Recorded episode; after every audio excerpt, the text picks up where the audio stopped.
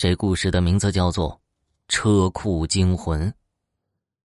喜欢把铃铛拴在钥匙扣上的听友们，这故事要谨慎收听，尤其是经常走荒僻地方的，比如地下车库的听友。阿南的钥匙扣上就挂着一个铃铛，还有一个小竹筒，这竹筒上面还刻着他自己的名字。是阿南的奶奶在新马泰旅游时给他买回来的一个纪念品。平时，他都把铃铛和这个竹筒拴在自己的钥匙扣上，挂在腰间。没想到，算是触犯了当地的一个习俗吧。他遇到了一件奇怪的事情。二一年十一月份，阿南和公司聚完餐以后，找了个代驾，就把自己往家送，让这个代驾小哥。把车停好，正好是夜里的十一点五十五分。这小哥走了以后，阿南准备上楼。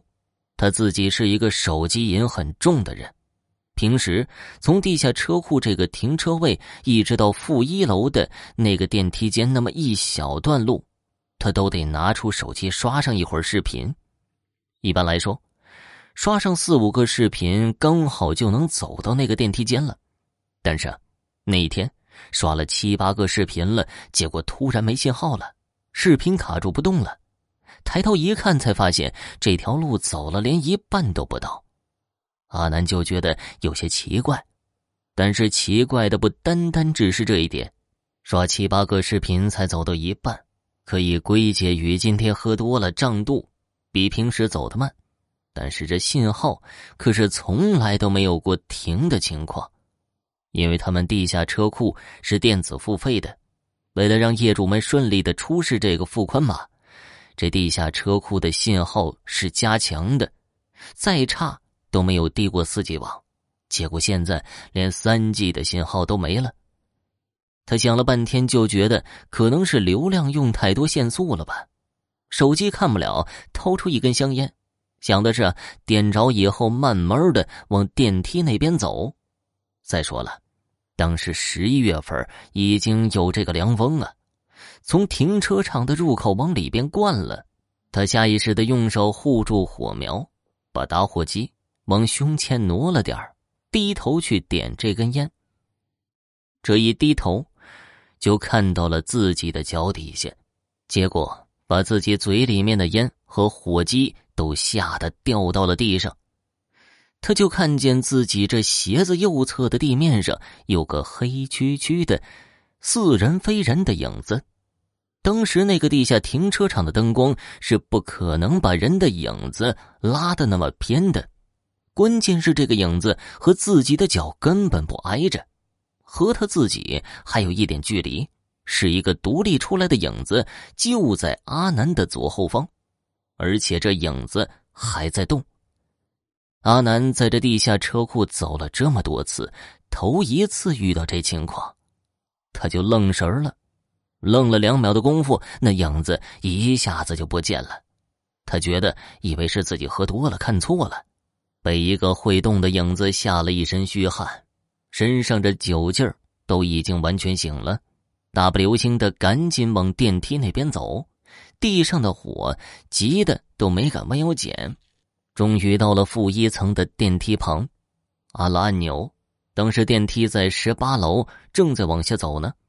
阿南自己心里边还很慌，刚刚被吓了一下，现在一身的鸡皮疙瘩，他就躲到了电梯旁边的那个地下通风系统的电柜旁边。那各位都知道啊，这个大型电器旁边它都会散发出一种热量，那虽然味道比较难闻，但它暖和呀。当时他就站在旁边感受热量，反而没有那么慌了。他就在旁边等着。就在他身体刚刚暖和一点的时候，腰间的那串钥匙上的铃铛突然就开始疯狂的响了起来。那个频率，就好像是有人故意在摇铃铛一样。当时，他是在一个没有风的情况下。再说，就算是有风，也不可能摇出这样的频率。他赶紧伸出右手去摸自己的钥匙链这右手刚碰到钥匙的一瞬间，这铃铛声就停了。他赶紧把手缩回来，但是就在这铃铛停了两秒钟以后，突然就有一股力量开始拽他的钥匙串，把他吓了一跳。但是因为他比较胖，那个位置刚好又是死角，情急之下他根本转不过身，不知道后面啥情况，他就赶紧伸出右手再去摸那串钥匙，想的是摸到钥匙往回抢，但是这一次。这个手摸到钥匙的时候，不是那种冰冷的金属触感，更像是摸到一个人的手指头。当时他明显的感觉到自己的中指触碰到了那个人手指头的第二个关节，他的皮肤还有一点滑，但是这个人手上没有一点点温度，特别的冰冷。他赶紧就把手缩了回来，而自己的那串钥匙啪的一声就掉在了地上。发出了清脆的响声。当时是好奇心战胜了恐惧，他壮着胆子，慢慢的回头一看，这钥匙确实掉在地上了，但是钥匙扣没有被打开过的痕迹，摸了一下自己的皮带扣子，也没有任何的破损，就是不知道这个钥匙它怎么能掉下来，而自己的后头啊，也根本就没有人。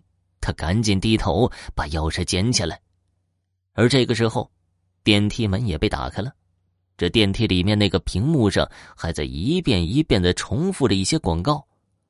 听到这些广告，他反而感觉充满了安全感，赶紧跨进电梯，迅速按下关门键和楼层键，就看着这个门慢慢的合上，这悬着的心才算是放下来。借着电梯里面的灯。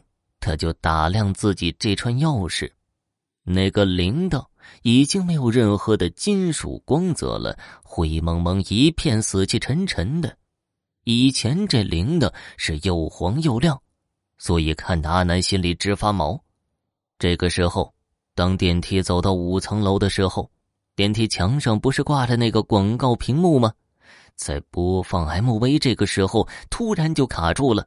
声音就像是倒带一样滋滋作响，而屏幕上的画面刚好卡在了一个明星的脸上。此刻，这个明星咧着嘴，正在那里灿烂的笑呢，一排牙齿特别的白。但是，整个屏幕中出现了一条条这种黑色的横纹，纯黑色的，其中一条较粗的横纹刚好盖在了这个明星的眼睛上。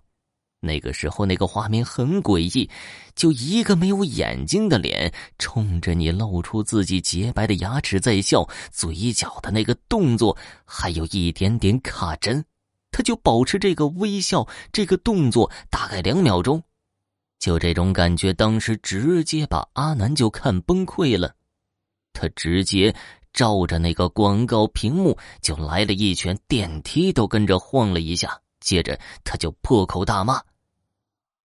而就在这个时候，电梯突然停了，他以为自己把电梯拍坏了，再一看楼层刚好停在了七楼，那应该是有邻居要进电梯了，他就赶紧把身子横过来，怕挡住邻居，也怕人家看到他这个怪样子。